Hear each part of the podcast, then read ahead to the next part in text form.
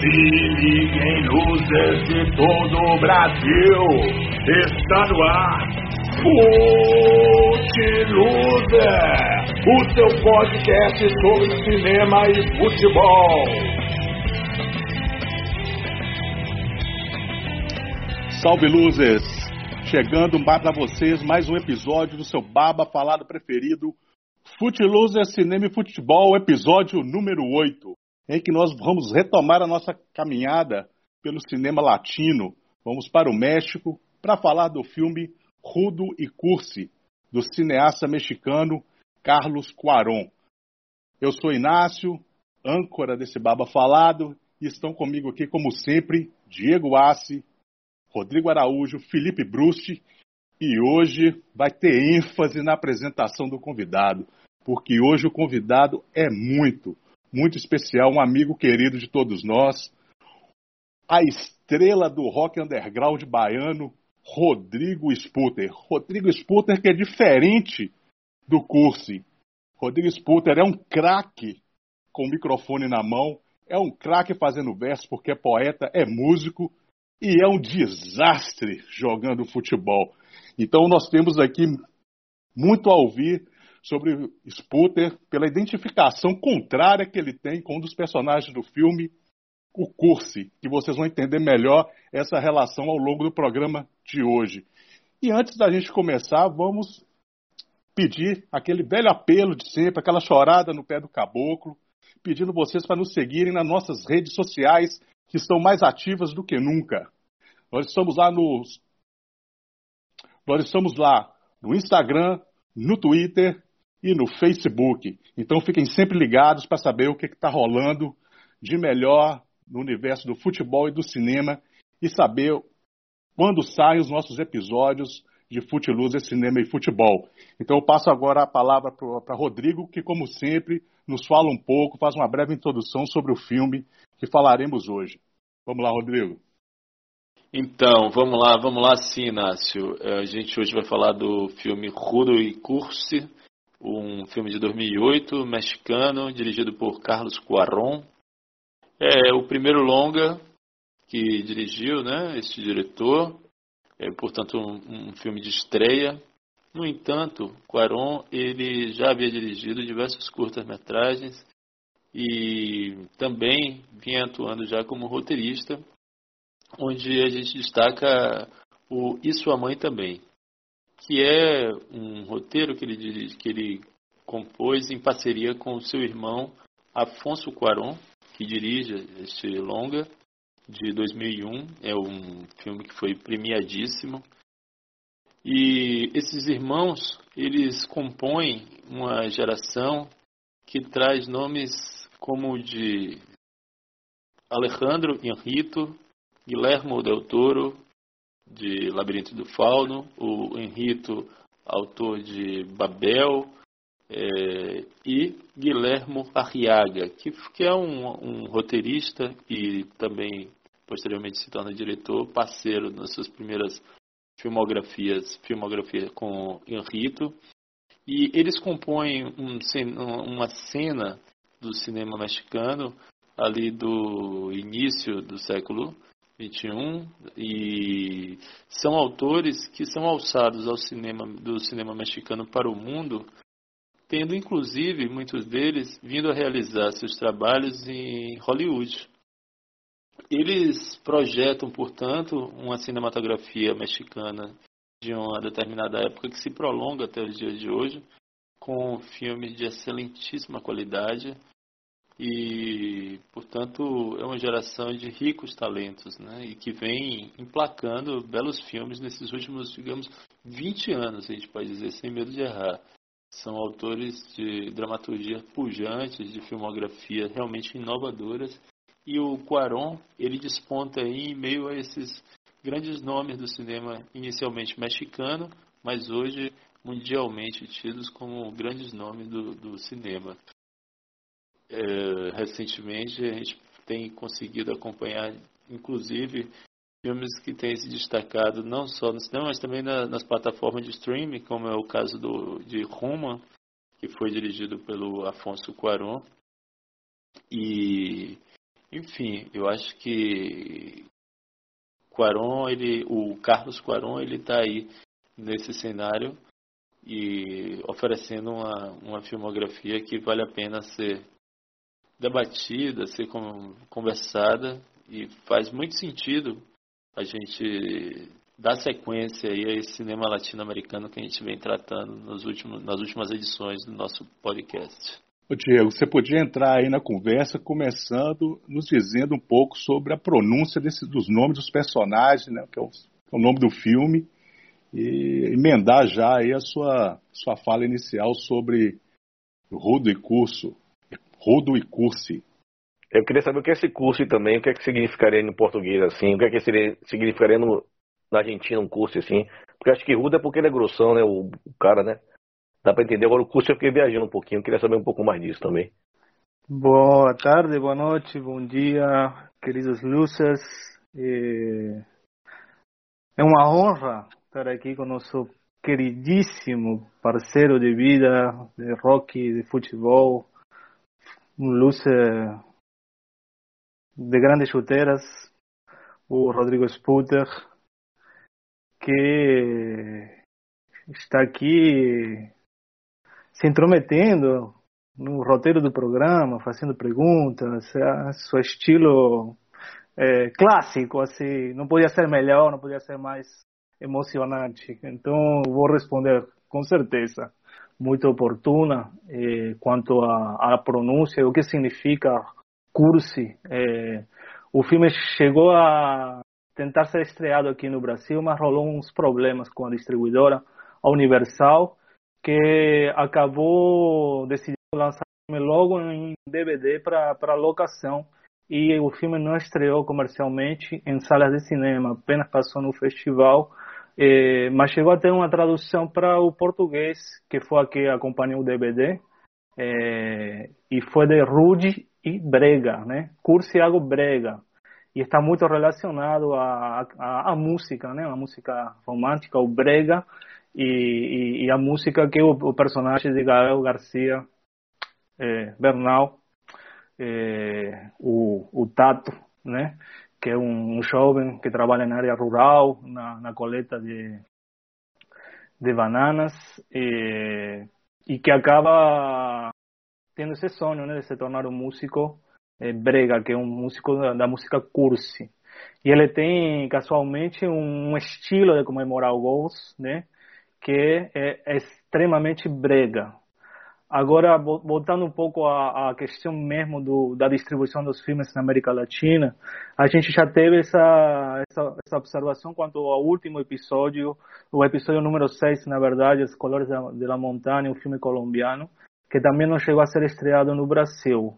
E é interessante marcar isso porque há todo um corpus, um conjunto de filmes latino-americanos importantes eh, que não chegam, né, de certa forma, ao grande público. E esse é um filme extremamente comercial, com atores extremamente conhecidos no Brasil, como o Diego Luna e o, e o, e o próprio Gael Garcia eh, Bernal e que já estrearam filmes eh, bastante conhecidos aqui nas plataformas. E esse conjunto de diretores que tem essa função, como o Rodrigo bem salientou, de continuar produzindo filmes no México, né? Porque essa, essa geração de cineastas mexicanos, eh, eles têm um grande potencial em, em, no território norte-americano, né? Eles são pessoas importantes, realizam filmes falados em inglês, eh, levantam Oscars, mas tem esse compromisso político muito forte com sua terra, seu lugar de origem, que é o México, e por essa razão decidiram voltar para esse filme do, do Carlos Cuarón, né? Então, como o Rodrigo salientou, criaram uma produtora chamada Cha Cha Cha, que Cha Cha Cha é um ritmo latino também bem conhecido, eh, no qual se associaram Del Toro, Iñárritu, e, e o irmão de Carlos Cuarón, o Alfonso Cuarón. É, e a dupla de atores é a mesma que interpretou o filme e Tu Mamá também, né? E esse filme eh, consagrou essa relação entre os atores Diego Luna e o, Ga, e o Gael Garcia Bernal é, de uma forma na qual é, é, impossível não remeter a eles um filme que é um filme que se enquadra dentro do gênero de um cinema de comédia dramática e tem uma experiência muito interessante que eu queria registrar aqui para vocês. Eu assisti esse filme em Londres quando eu estava visitando minha família, né? A gente migrou em 2001 pela crise econômica na Argentina e tive uma oportunidade quando estava viajando de ir com minha mãe e com minha irmã que mora lá também é, assistir esse filme no cinema de bairro. É, por se tratar de um filme falado em espanhol que tinha um ator argentino muito conhecido, que é o Guilherme Franchella. O Guilherme Franchella, um Guillermo, na verdade, é, é, um ator que é quase que o Agustín Carrara da Argentina, né? Tinha um programa muito parecido com a Grande Família e aquele personagem sabidão que se acha, meio malandro, meio escorregadinho. É, e esse personagem tem rendido a Franchella esse lugar tão importante no filme que é de um caça-talentos, né, que está passeando pelo México com seu carro quebra, descobre esses dois irmãos, o Rudo e o Cursi, o que eh, jogam futebol, um como goleiro, o outro como atacante. E isso que desenrola o resto da narrativa.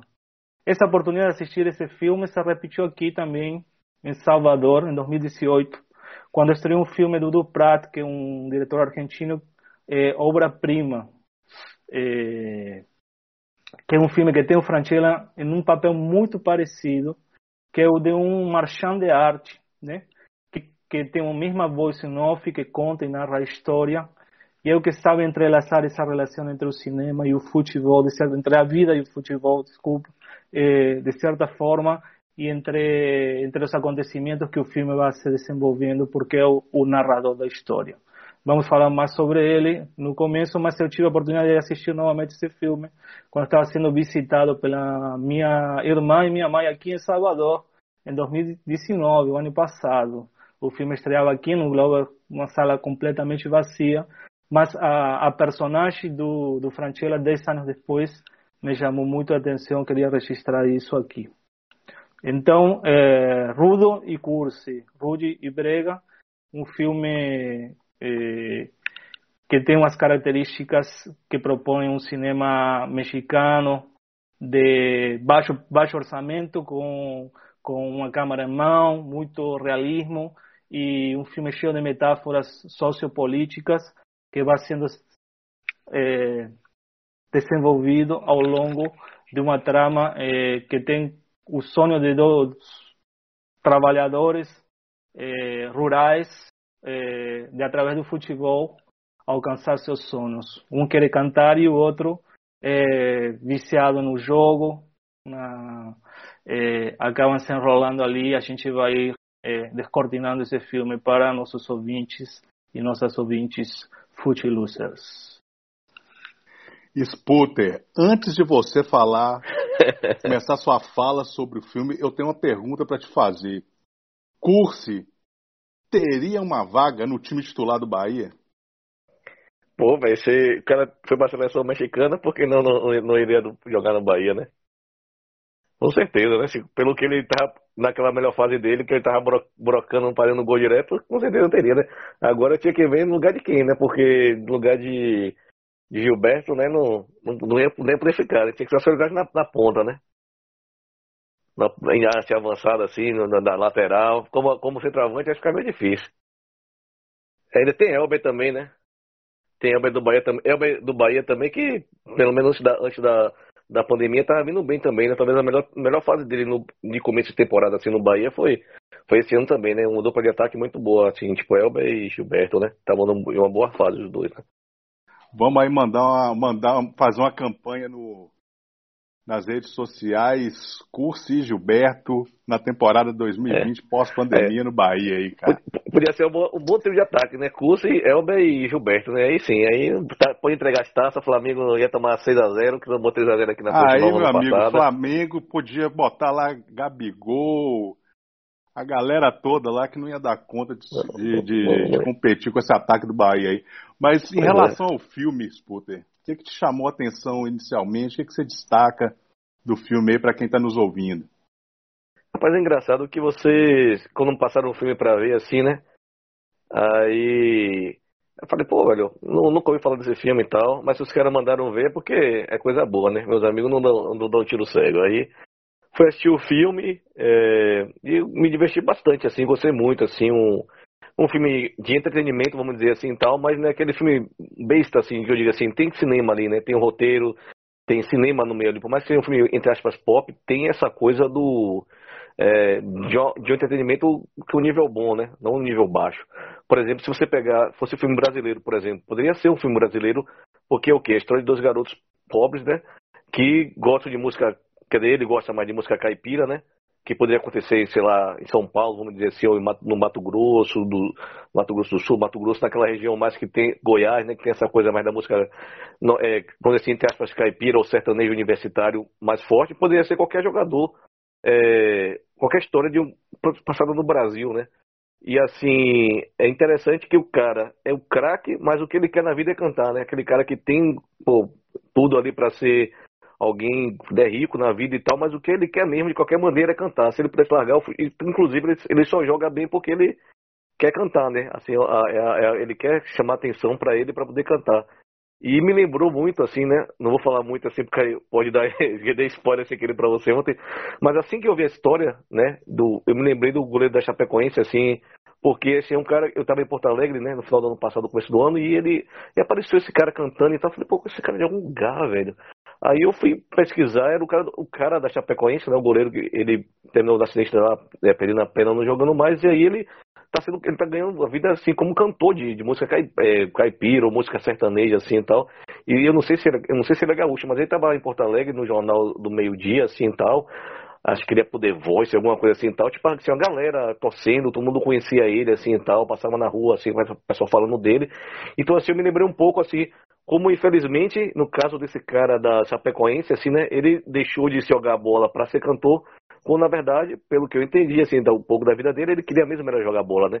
Seria um curso ao contrário, mas que infelizmente, né, por causa de uma tragédia, ele né, continua a sua vida cantando, né? E assim, eu gostei do, bastante do filme, assim, porque eu até comentei assim que na hora do, do pênalti, né?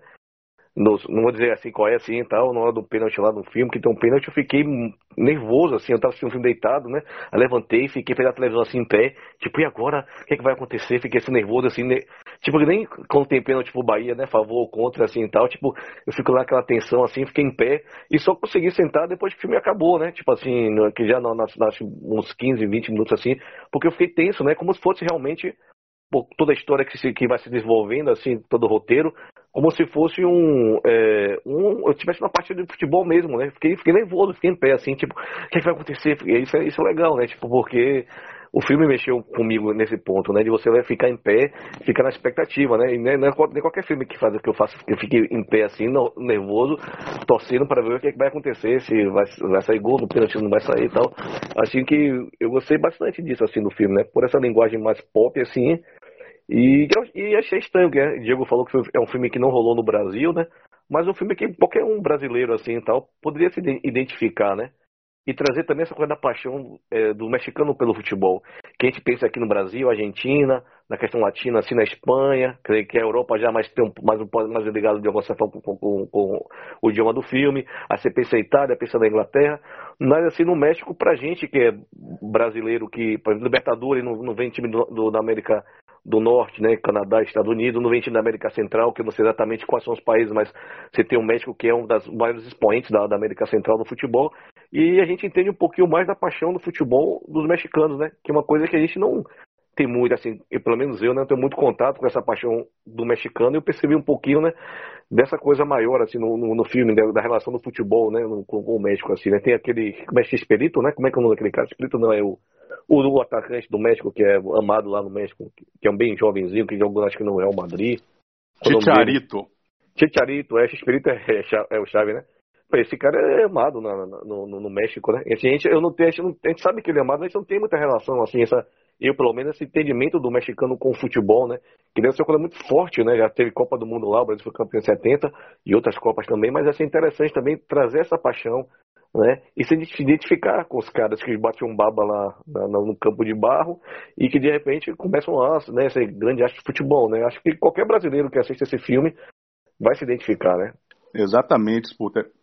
Isso que você destaca é uma característica assim, que não é do futebol mexicano. Essa identificação, acho que qualquer é, qualquer pessoa de qualquer país latino ou daquilo que se convencionou, não sei qual termo que se usa hoje, mas que se chamava de terceiro mundo, qualquer um que conheça e jogue futebol, conheça os trâmites do futebol profissional até, é, os bastidores, sabe que a realidade é aquela. Então é, é muito fácil se identificar com aquilo, né? Sendo brasileiro, a gente sabe que a história que está sendo passada ali não é uma história que reflete apenas o México. É a mesma história contada dentro do contexto, dentro das características do, culturais é, mexicanas, né? Mas a história é um roteiro que é, traduz como se trata o futebol, como se tratam aqueles é, a, a, inserção dos jogadores no universo profissional, né? Daquela maneira, é através da, da negociata ali do olheiro com o treinador, com o cartola, né? Os caras fazem transações a depender do potencial que eles veem no jogador e que vai determinar né, se ele entra, se ele vai fazer parte da equipe, se ele não vai, se ele vai jogar no time titular ou se não vai. Então é toda uma dinâmica que é desvelada ali a partir da história dos irmãos, do Rudo e do Cursi, né, do, do Beto, que é o goleiro, e do. Eu esqueci o nome do Cursi agora. Tato, né? Tato, né? Tato. E do Tato, né, que é o matador, né, ali é desvelada toda essa estrutura, que começa ali com oportunista, atravessa, para mim, um atravessador. Esse cara que vai ali, que vive de procurar esses potenciais jovens que podem ser é, transformados e lapidados é, para poder serem oferecidos aos, aos times de futebol que é, inclusive é, é, um tema que interessaria muito a nossa convidada do episódio anterior, a Priscila, né? Porque é, um, é, é o que ela pesquisou no mestrado dela, como a gente viu no, no episódio anterior. Então essa essa dinâmica desvelada é a dinâmica do futebol latino mesmo, né? Então, é, é, no que você está falando uma coisa aqui, uma coisa importante que me lembrou no filme, é que é uma coisa que eu venho comentando, não sei se já comentei com o Rodrigo, assim, ou com o Bruxo, ou com você e tal, com você já conversou muito sobre isso, né, a questão do futebol e o dinheiro. Mas assim, eu acho que às vezes o futebol também fica muito caro, que assim, que o, que o cara, o jogador, vamos dizer assim, a gente falou de Gilberto, né, que é o, talvez o maior nome do Bahia agora.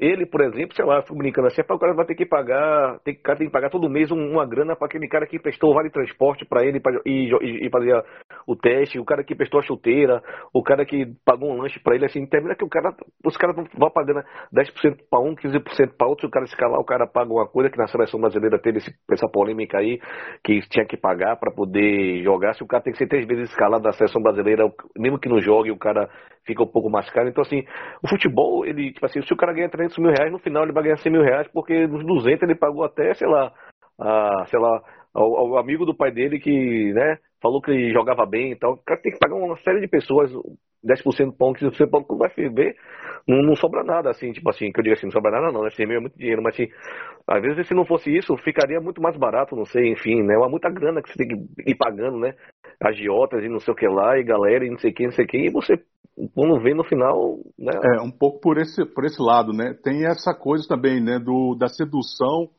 que esses jovens é, eles se sentem seduzidos por esse universo que eles nunca tiveram acesso, né? Da cidade grande, eles nunca, eles nunca estiveram na cidade do México.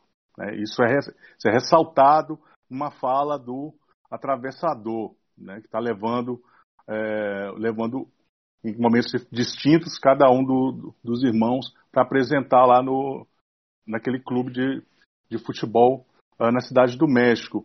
E os caras, eles saem de uma, é, uma pobreza extrema e são jogados da maneira mais selvagem possível no universo de glamour, de riqueza, né, de conquistas materiais que eles nunca faziam ideia de que poderiam alcançar. Né? Isso, é, é, é isso é, é, é, enfatizado E o desfecho do filme se dá por não saber lidar com, com, com esse contexto. Né? Estarem ali dentro de uma hora para outra se vendo dentro daquela realidade. E quantos casos a gente não vai lembrar aqui no futebol brasileiro de atletas que tiveram um destino igual? O Ronaldinho Gaúcho agora, Adriano, né, teve uma série de problemas na Europa por né, não conseguir lidar muito bem com toda a grana, com todo com tudo que ele conseguiu adquirir, né? Então aqui há um descontrole e isso mexe um pouco com o equilíbrio das pessoas. Aí eu não sei, Rodrigo, o que que você como é que você entende isso? E aquela provocação lá, disputa, que se o, será mesmo que o Bahia concurso com esse ataque aí concurso lá no, na ponta daria conta de segurar esse Flamengo aí na, na temporada 2020-2021? Rapaz, é, do jeito que o Flamengo anda, eu adoraria que tivessem 12 cursos para segurar esse Flamengo, né? Porque tá um negócio bem feio ali. Bom, mas disso a gente fala em outro momento, né? Vamos aqui tratar do filme. Eu me dei conta que eu assisti esse filme ali na, na, por volta de 2006, 2007, talvez tinha muitos anos que eu tinha visto esse filme e a impressão que ficou dele em minha memória era uma, era uma impressão muito boa, mas eu me dei conta de que eu não lembrava de quase nada do que eu havia visto. E fui revendo e entendendo um pouco desse meu, sobre esse meu esquecimento. Eu, quando é, o filme se inicia, eu, a gente nota que a, o primeiro quadro do filme é a imagem de um campo de várzea. E logo na sequência tem um Cristo de luvas. Eu não me lembrava desses quadros e fiquei muito animado, porque como a memória, embora ela fosse bem rarefeita, mas fosse muito positiva, eu criei grande expectativa.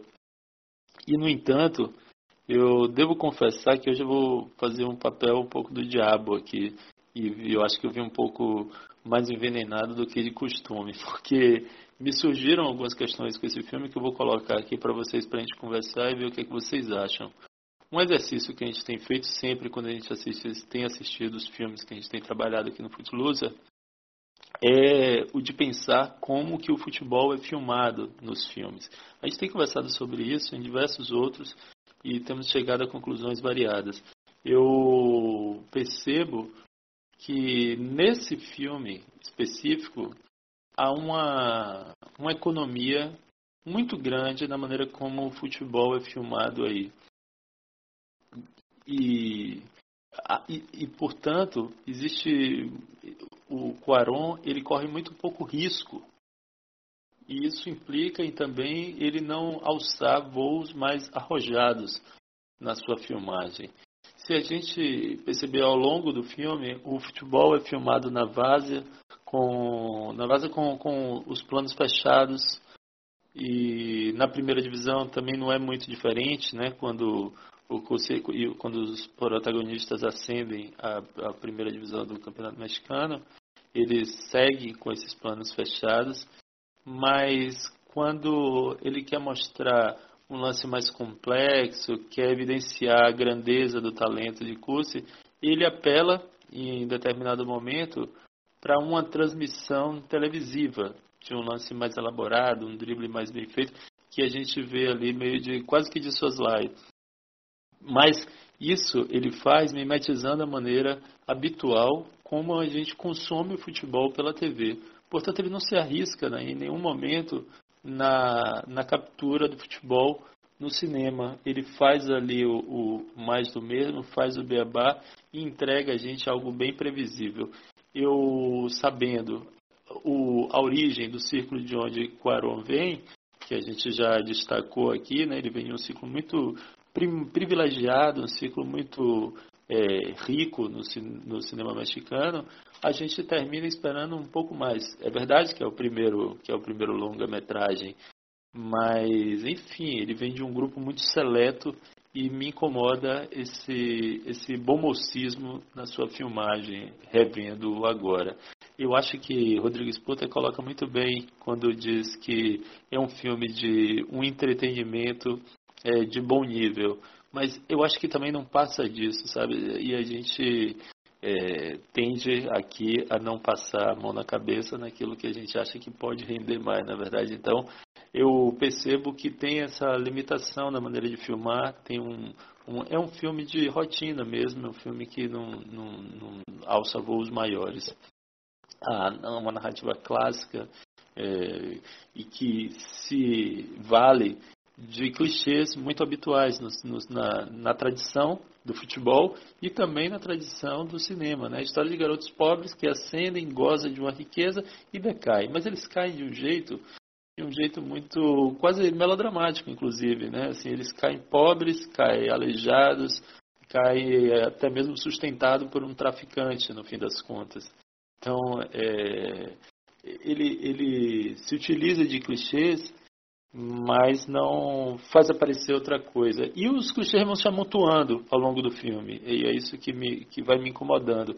O clichê do jogo do atleta de futebol que é despreparado intelectualmente, o clichê do, da cartolagem corrupta, que, é, que, é, que, são, que podem ser evidências fartas aí no cotidiano do futebol, é, oferece ali o clichê do torcedor violento que ameaça, é quase um, um, um, um hooligan, quase um fascista ali ameaçando o jogador, mas ao mesmo tempo é um torcedor abobalhado que, e refletido, que vai ali ameaça e ao mesmo tempo pede autógrafo.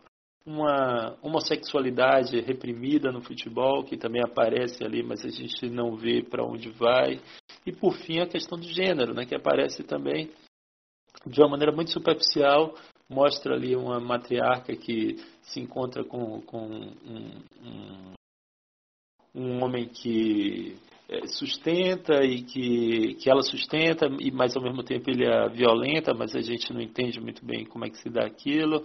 Uma, uma mulher que é a mulher do Rudo, que também mantém ali a, a base familiar e que depois retorna para. E, e em um determinado momento se afasta do seu marido para ele jogar futebol, mas depois eles retornam e ela ali segura as pontas, mas também sem maiores aprofundamentos.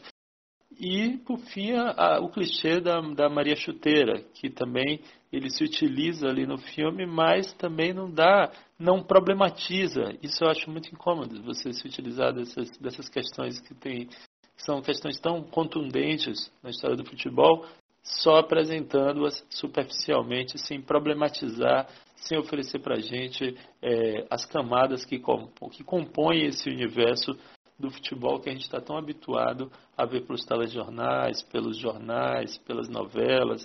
Eu acho que um, um filme, uma cinematografia que reúne qualidades como a que reúne é, Carlos Cuaron, desde elenco, desde produção, desde a própria sua, a sua própria mão como diretor, afinal a gente está falando do, do, como roteirista, a gente está falando do roteirista de sua mãe também, que é um roteiro muito, muito bem elaborado, muito bem escrito e, e ousado em vários sentidos. Né?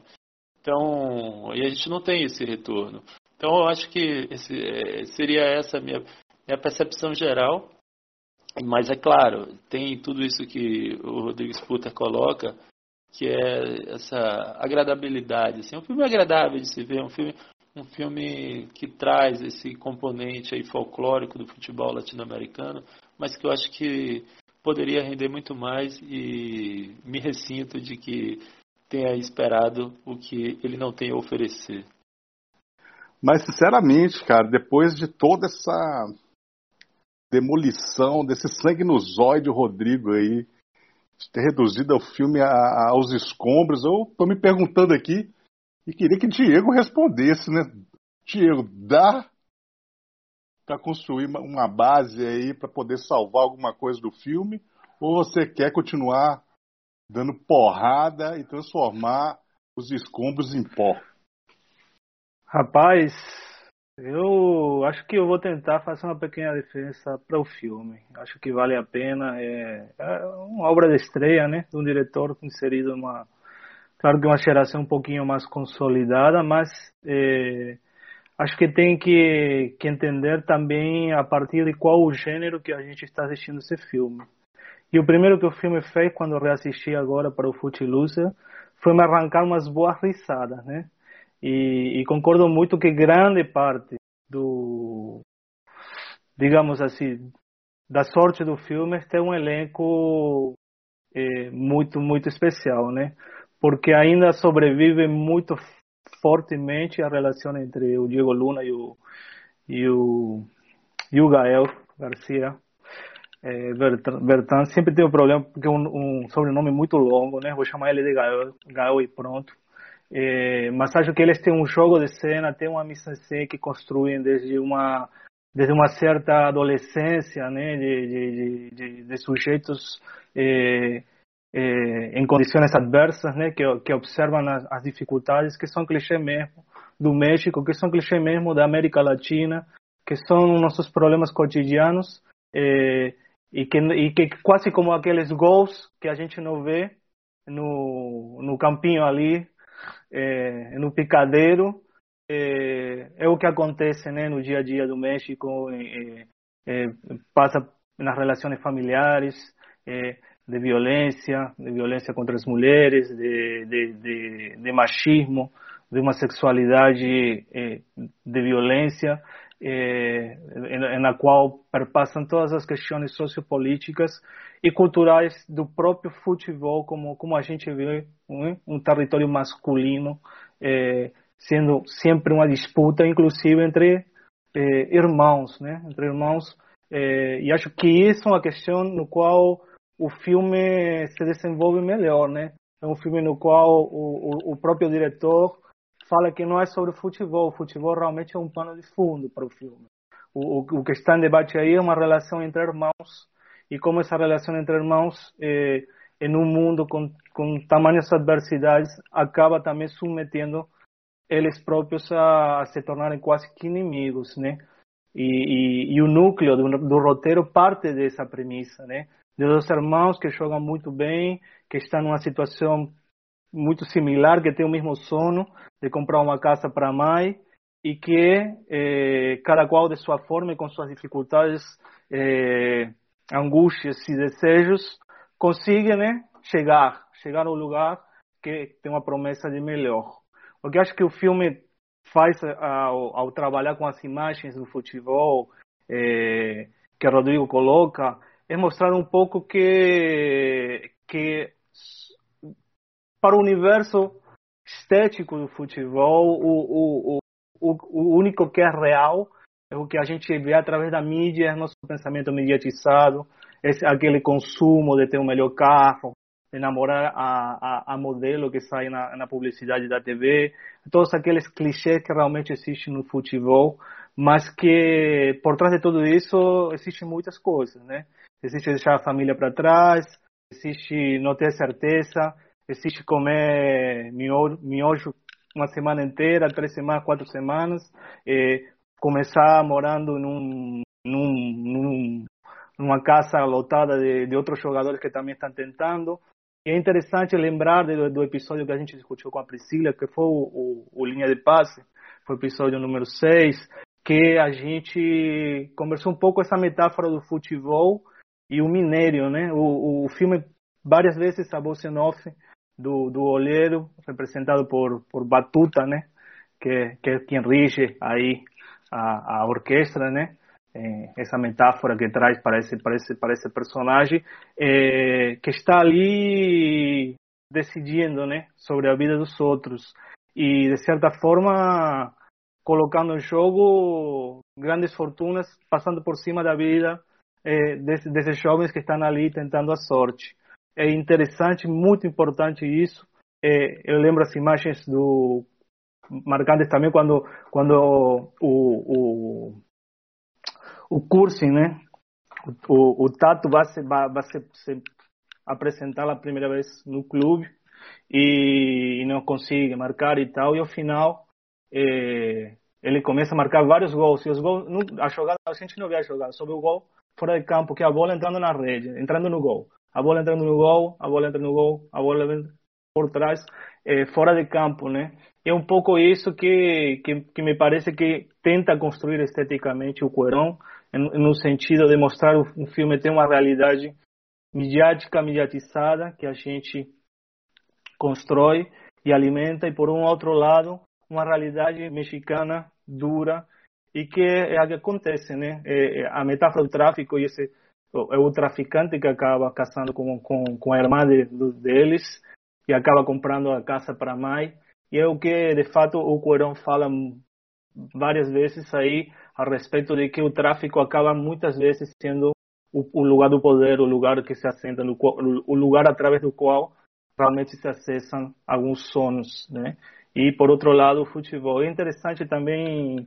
É, no momento o narrador do, do que o o Batuta fala, né? A vida é o jogo maior e o futebol é o jogo mais belo.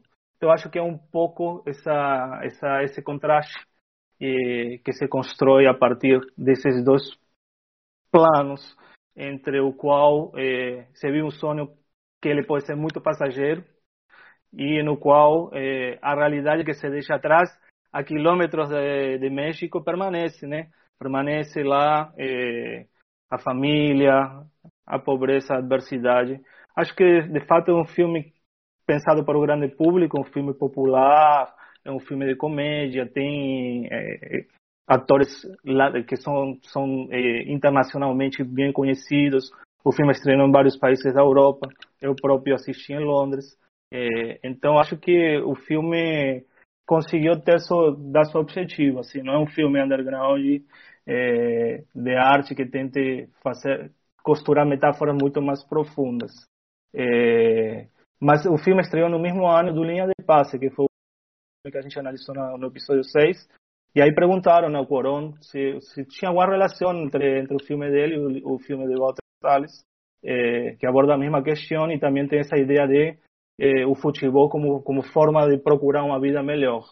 E ele, ele, ele fala que não, que assistiu o filme, que gostou muito, mas que a abordagem é diferente. A única coisa parecida é que as duas histórias a solução vem através de um pênalti. E acho que essa solução do pênalti que abre e fecha o filme é muito interessante, né? Quanto quanto a o, o jogo, né? O azar, o futebol, o, o, os combinados da vida, né? São é, às vezes não estão só nas nossas mãos ou nas nossas chuteiras. Bom, é por isso que eu gosto mais do Maradona do que do Pelé, rapaz. E Sputer, cara, se dependesse de mim, o programa era só eu e você. Fala agora pra gente o que, que você queria falar aquela hora e eu não deixei você falar. Não, porque assim, eu fico pensando assim, quando eu vi o, o trailer do filme, eu falei assim, pô, mas o filme é esse, não, né? Aí eu falei, ah, é, vou assistir, né? Porque, tipo assim, eu fico pensando, eu levei o filme como um, filme de entretenimento, como um filme. Eu fico pensando aqui, tá a analogia. Imagine se a Globo Filmes que faz o, que faz o filme, né? Ia ser Renata Aragão, ia ser o Batuta, sei lá. A Sarah Winter ia ser a mulher que ia ficar dizendo que onde. Falar, onde, onde é que você mora? Vou mandar meus amigos lá, né? A Sarah Winter, a, a Bolsominha lá, né? Lembrei dela na hora que o cara, o cara tenta fazer uma como é que é que tá aí falando pro, pro, pro Tato, onde é sua casa, vai quebrar, viu? O negócio que, assim, não leva. Você não leva nem muita fé no que o cara fala, porque eu, eu fui meio pastelão, né? Então, assim, eu levei como, assim, entretenimento mesmo, assim, tipo assim, ah, vou ver um filme. Eu tenho certeza que foi feito, que fosse feito no Brasil, ia ser pela Globo Filmes, ia ser um filme bem mais pastelão, bem mais bestão, assim, tal. E, assim, eu acho que tem, por ser um cara que, né, eu nem sabia que você falando do, do que o diretor é o, é o de sua mãe também, que eu não vi o filme até hoje. Por... E por incrível que pareça, quando eu vi os dois na tela, eu pensei que ele tinha feito, o cara, o, o, tinha, o outro, o, o Rudo, tinha feito o, o Diário da Motocicleta. Eu falei, mas acho que não é ele, não, vou pesquisar. Eu pesquisei não era. E era coisa. Você vê que a química dos dois já existe no. Mesmo não tendo assistido sua mãe também, já trazia essa. Essa imagem, assim, talvez, que já tinha visto algum trailer, alguma coisa, dos dois juntos, né? Então, assim, eu, é um filme que eu não, espero, não, não, não esperava um, um, show de calor da vida, um clipe do Rockers que a moto pera fez. Aí, esperava... Peraí, peraí, peraí. Fala de meu eu, filme aí, aí, o filme é, Rodrigo aí... É. Vai, eu não esperava uma, uma, assim. uma, uma obra-prima. Eu esperava o filme, eu achava um filme. não, não é que eu não esperava uma obra-prima, eu esperava um filme divertido. Aí você quer pegar não, pesado tô, com. Tô, tô te interrompendo porque realmente é, é, o Diego Luna faz o diário do, do motocicleta. É não, mesmo. não faz não, pô. Sim. Não, ele não faz não, não, não é ele não. Ele, eu, eu procurei e, e, e, e, acho que não é ele não, pô. Não, é Gael Garcia, mas Diego Luna não. É, Gael é Garcia, achava, é isso. É isso, mas eu achava que Diego Luna, eu achava que Diego Luna era o, o Fuse, é Fuse não, Fuse não sei se é, é Che Guevara, enfim, não, não importa. Mas eu, eu jurava que o outro cara que era que fazia o. o até que eu próprio pesquisei e tal. Mas assim, é eu não esperava, eu não esperava, eu não esperava assim muito, como eu não esperava nada do filme assim e tal, não, não tinha nem, eu nem sabia que era do desse né, roteirista diretor e tal, não sabia nada.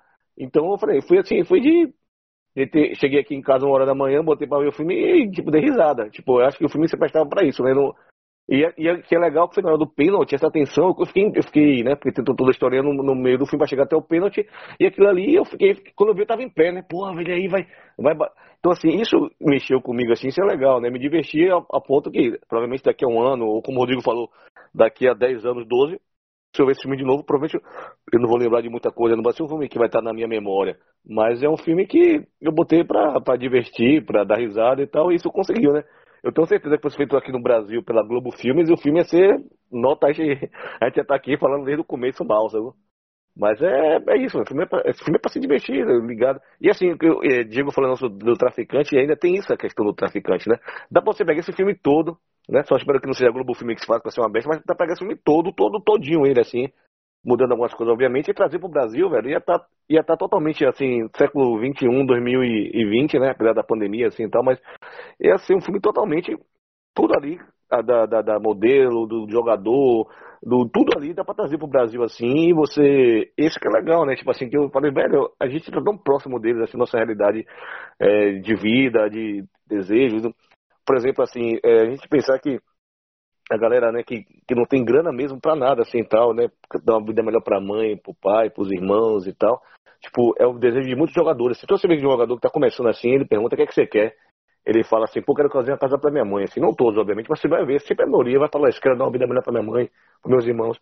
Então, assim, é um filme que totalmente, assim, qualquer brasileiro que vê, assim, tal, digo brasileiro porque nós somos brasileiros, que vai ver, vai se reconhecer em todos os aspectos ali, todas as, as, as, as os aspectos de todos os personagens e etc e tal, os arquétipos, etc. Dá para fazer no Brasil assim, né? Essa coisa da música brega e tudo isso, velho, tudo tá... eu fiquei assim impressionado com como eu assim, me identifiquei com o filme que eu digo assim, que que eu vi assim a muita coisa do Brasil retratada ali, né? E assim, é, é interessante é eu... porque justamente por isso que os críticos se questionaram como é que esse filme não estreou no Brasil, né? Porque tem todos os elementos para para, para estrear realmente no é. Brasil, como se coloca. E outra coisa rapidinho, assim, o que o Rodrigo fala é realmente assim, eu, eu, eu, eu, nem levei assim em conta a questão do futebol, do como o cara filmar, porque é uma coisa muito difícil. Para você filmar, eu não, eu não assisti os documentários, né? Os outros documentários que vocês comentaram, que vocês falaram. Eu assisti o podcast, mas não assisti o filme. Adorei o podcast, mas o filme não vi ainda. Mas assim, eu acho que para você filmar uma, uma, uma, uma cena de futebol, acho que praticamente assim, primeiro tem aquele ator brasileiro Marco, Marco Luque, né, que é ator de pastelão e tal, por exemplo, ele foi jogador pela portuguesa. Talvez ele, como ator de pastelão, de comédia barata, assim tal, não no bom sentido, no mau sentido, mas assim, de comédia barata, ele pudesse jogar como um jogador, né? Um, um craque. Dizer que ele jogava bem. Mas assim, é, o lance é que acho que para você pegar uma boa cena de futebol, eu acho que você tinha que botar uma, uma câmera ligada em várias posições e tal, e filmar um babo inteiro, velho. Porque é um lance, futebol é um lance de segunda, assim, de você faz um, um drible e tal, e você ter que é isso é difícil.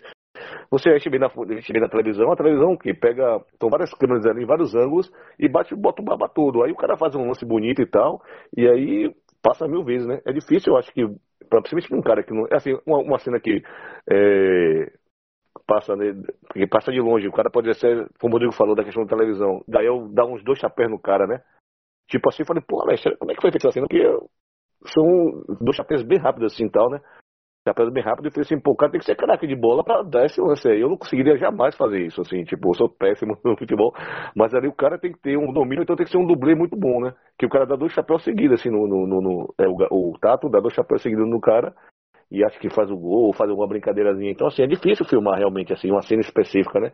Eu acho que uma solução, né, se eu fosse diretor de cinema e tal, eu ia, agora são vários babas para você poder filmar um filme inteiro de futebol, né? Assim, um, ia ter que ter um futiluser toda quarta-feira para filmar, filmar, filmar, filmar e depois é, usar essas, essas cenas. É muito difícil você pegar esses pequenos detalhes e com a, tem que ser várias câmeras, várias coisas assim, então eu acho que assim, eu não me preocupei muito com isso, embora acho que a crítica de Rodrigo é bastante pertinente, mas assim, eu não me não me assim, não, não fiquei tão chateado com isso assim, porque eu falei, cara, é, é infelizmente é difícil você pegar uma, uma cena de futebol assim, bem jogada e tal, e conseguir fazer, né? Então assim, não correr o risco, né, como o Rodrigo falou, talvez né, não vou correr esse risco e tal, mas também assim, para mim, enquanto um cara que não esperava nada do filme, nem sabia de nada do filme, e botou, fiquei dando risada e me diverti, né? Assim, que a proposta do filme, ela foi concreta, assim, tipo, ela fez o efeito que ele tinha que fazer para mim, né? Que é, tipo, ver um filme que é, eu me, me diverti e na hora da atenção ali eu fiquei em pé esperando bater o pênalti e isso me, me chamou a atenção, assim, não sei se bem,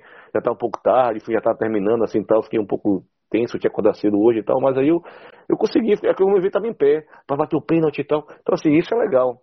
É o que eu penso assim, cinema é você tem, é, assim, cinema é muita coisa, óbvio, mas assim, se você pegar um filme, quando você tá assistindo ele e quando você sai do cinema logo, essa sensação é muito legal do cinema, assim. Eu já saí de filme que eu tive que sair duas Sem horas, dúvida. assim, para poder me, me voltar à realidade. Eu saí, lá, quando era criança, vi um super-herói, eu saí voando pelo cinema quando teve uma sessão. Então, assim, o filme quando passou, eu levantei, fiquei assim da poltrona, fiquei vendo a, aquela cena do pênalti. E aí, sei lá, o que vai ser daqui a um, dois anos, três, não me não importa muito, assim. Aí, aí a gente fala da obra de arte do cinema, fala de gênio, de mestre do cinema, mas assim, enquanto eu estava assistindo um filme, ruim no unha, é, me fiquei em pé para bater o pênalti e tal, aquilo ali para mim a proposta é aquela. Aí, tipo, eu não levei tão assim a sério, né? Bom, eu tenho certeza que a Malta Filmes não vai querer fazer essa versão brasileira de Rudo e Curse. Não vai querer fazer o Rude e o Brega. Então peço a você que está nos ouvindo, que tem contato com a Globo, com a Rede Globo, com a Globo Filmes, dessa ideia que eu fiquei com vontade de assistir esse, essa versão brasileira de Rudo e Curse com Marco Luque, com o doutor Renato e, claro, com a Sara Geromini. Tenho certeza é. que a gente consegue superar facilmente esse filme do, do Carlos Cuarón, ainda mais depois né, da demolição que esse filme sofreu aqui, que mudou também completamente a minha percepção do filme. Nunca mais assistirei esse filme na minha vida. Rodrigo, depois de tudo isso que foi acrescentado por Sputer, depois do que você disse que para mim botou o filme abaixo, eu não consigo mais ver nada de produtivo que possa ser dito do filme. Tem mais alguma coisa que você queira acrescentar? É, velho, assim, o, o que eu posso falar, a partir disso tudo que eu escutei, é que eu entendo cada dia mais porque eu insisto em ser amigo de vocês, né? Porque realmente vocês tornam o mundo melhor do que o que ele é de fato. Então, eu acho que é isso, eu acho que tudo que, que foi dito aí por vocês de fato procede. Eu gosto muito do que Diego traz, por exemplo, em relação a essa alegoria dos irmãos, né? aquela coisa de Caim e Abel. E isso realmente é, é, é uma metáfora ótima no filme. E estou de acordo que é um filme de fato de apelo popular. Agora, quanto à decisão sobre como filmar, que Sputter coloca aí, da, sobre as dificuldades, é algo que a gente vem conversando em alguns dos episódios. E eu aconselho que se escute o, acho que salvo engano, vocês podem me corrigir se eu estiver errado, o, o nosso episódio número 2, onde a gente discute o campo de jogo do Eric Rocha. Eu acho que ali tem uma discussão muito rica sobre isso que o filme traz sobre como filmar futebol. E, e é de fato, eu, eu percebo uma maneira muito acanhada de filmar do Quaron aqui nesse filme. Mas é, o que, o, o, além disso, já está certo. Vocês estão certos, de fato, quando você diz, não, ele, ele traz elementos interessantes, que são os elementos que a gente, de fato, lida no cinema no dia a dia. Mas eu acho que não basta jogar a existência desses elementos na tela sem, sem produzir nenhum tipo de, de problematização. É extremamente incômodo ver, por exemplo, a garota lá colada na imagem da Maria Chuteira sem nenhum tipo de explicação, sem nenhum tipo. Não, eu, não, eu vou retirar a palavra explicação. Não é explicação, mas sem nenhum tipo de problematização.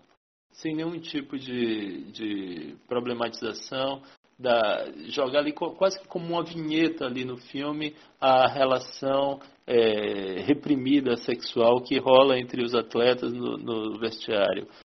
Aquilo tudo ali vai me incomodando. É, o, a, a, imagem caricata do torcedor, eu repito, eu, eu acho que por futebol é muito ruim, para reflexão sobre o futebol não ajuda em nada, e para um cinema que reflete sobre o futebol tão pouco. Tão pouco. E quanto à curadoria, Diego, é, é, de fato, acho que é isso. A gente vai ter momentos que a gente vai entrar em acordo, vai entrar em desacordo. Eu me animei, eu fui um dos que fiquei animado lá quando a gente decidiu é, trazer esse filme.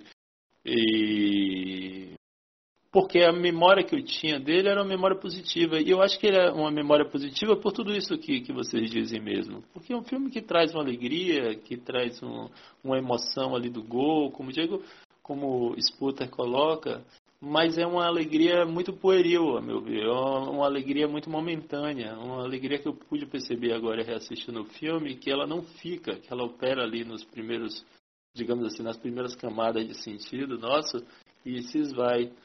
Mas é isso, eu acho que como um filme que trata uma, um, um universo popular mexicano, é, latino-americano, eu acho sempre é, positivo ter é, essa, essa, esse tipo de produção nas telas.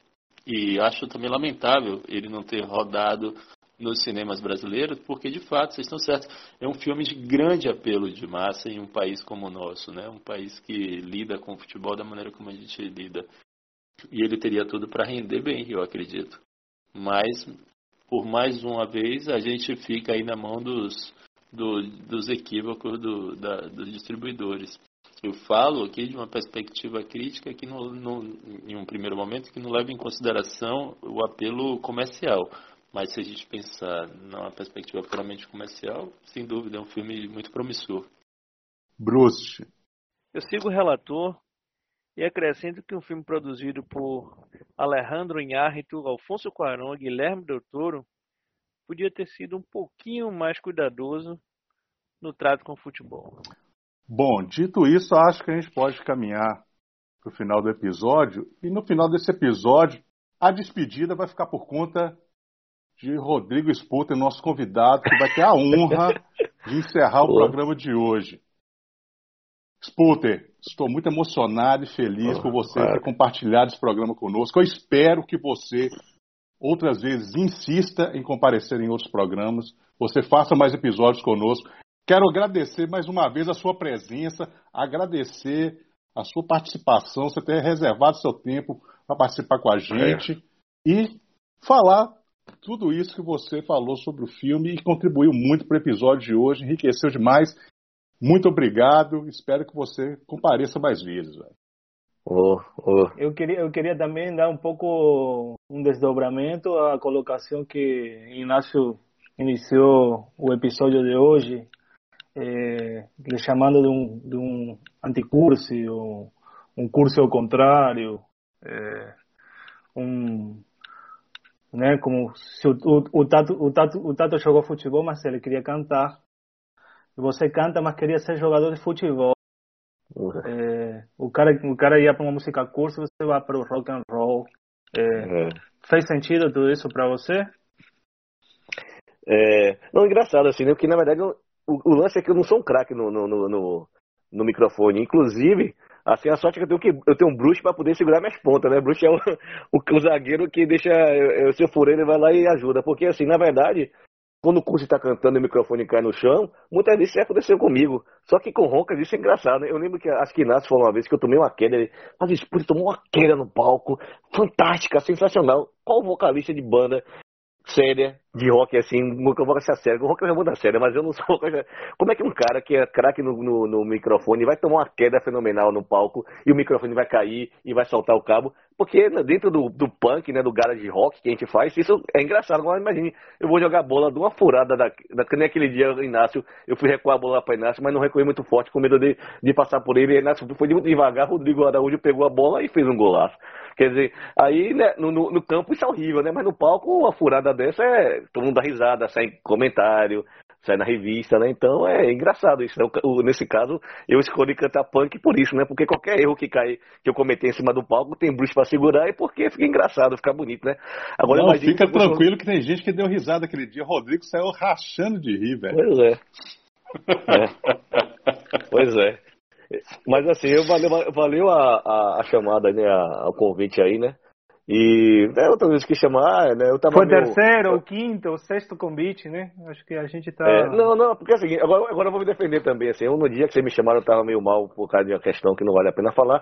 Mas você, Diego, me chamou no dia lá no grupo de Bolsonaro, que eu tava mandando as fake news e o negócio pra galera se interessar. E aí, pra se interessar, olha, olha, os, olha que os lixos estão falando, aí tem que ficar ligado, tem que ficar tendo nessa, né, nessas merda falando pra poder debater. Você falou assim, ah, sei o que lá, tá, você é Bolsonaro, falou brincando, aí eu peguei, ah, fiquei triste, chateado, que eu sei um cara que eu amo, que eu adoro. Aí falou, não é possível que. Aí, aí, aí, aí veio conversar, o pessoal veio conversar comigo. Não, não é bem assim, você veio conversar comigo. Mas acho que esse dia eu fiquei muito sensível e foi o dia que vocês marcaram pra conversar também. Aí eu não tava mal, ninguém sabe disso, tá sabendo agora. Mas eu fiquei meio mal. Mas assim, você, triste, você, assim, é tá? bo- você é bolsominho ou não? Deu me livre, me. Eu sou. Jamais. Se é uma coisa que eu odeio, desde sempre, é qualquer, qualquer coisa da direita, reacionária, conservadora. Por isso que vocês são meus amigos, né, velho? Meus grandes amigos, assim. Porque não, não tinha como não ser, ser meus amigos e, e, e compactar com essas coisas. A gente é rock and roll, né, velho? Rock and roll é uma coisa totalmente anti-status quo e qualquer bosta que seja aí dessas merdas de direito ou o que seja. Rock and roll é, é atitude, é contra o sistema, contra tudo, velho. E o nosso que a gente faz, então, a nossa arte, né? O cinema, o rock and roll, tudo que a gente faz, assim, que a gente constrói, né? A filosofia, tudo isso é, é totalmente ligado a, a essa coisa, né, velho? Desconstruída e, e pé na porta contra a caretice, né, velho? Imagine. Só quero agradecer também, né? A vinda disputa, pô, foi. Eu, eu não posso deixar o veneno que me corroeu lendo o filme afetar é, a, a beleza da gente ter disputa aqui, né? Então, porra, disputa no Baba, nos nossos filmes, nos clipes, vendo o show do Honkers e agora aqui no nosso podcast, sempre, e comendo inhame e aipim aqui em minha casa, é sempre É, bonito tá. também. Nem, mandou, nem me convidou, tá vendo aí? Só por causa da quarentena, Bom. né? Bom, já que meu desfecho maravilhoso foi jogado por terra, Diego vai ter que se despedir. Se despeça aí, Diego. Vai todo mundo a comer um, uma macaxeira com manteiga. É, é isso. Está, está com a disputa de abrir várias janelas, conversar sobre vários assuntos. É, e é muito bom, mas é, é um pouco demorado e os cães estão latindo muito. Então, é, foi um prazer. E a gente se despede até o próximo episódio de Footloser, Cinema e Futebol. Espero que esteja. Espero que alguém esteja ouvindo ainda o episódio. E se você resistiu até aqui, só tenho a agradecer. Você foi contemplado com o melhor episódio de Footloser, Cinema e Futebol. E você conseguiu entrar em contato com a aura, com a essência do que significa ser um Footloser. Mais uma vez, a gente não vai ter nosso quadro cornetada, mas a gente vai ter o nosso quadro de dicas. A gente quer agradecer o nosso seguidor no Instagram, o Eduardo Lemos Couto, que é fã de filmes de ficção científica. Estou aqui stalkeando ele, estou vendo que ele gosta muito de Robocop, aquele clássico do final dos anos 80. Gosta muito do Diego Luna, clássicos da, da ficção científica, quadrinhos do Sandman. Então queremos agradecer aqui ao, a participação do Eduardo Lemos, que nos indicou o filme Shaolin Soccer, que aqui no Brasil recebeu o título de Kung Fu Futebol Clube, que esperamos em algum momento trazer para vocês, se for possível. Pedimos mais uma vez que nos sigam em nossas redes sociais, Instagram, Facebook e Twitter, e que fique atento para o Loser Cinema e Futebol número 9. E agora, como não podia deixar de ser, fique com uma música do The Ronkers, com Sputter nos vocais e o nosso querido Felipe Brust na guitarra. Um abraço a todos, fiquem bem.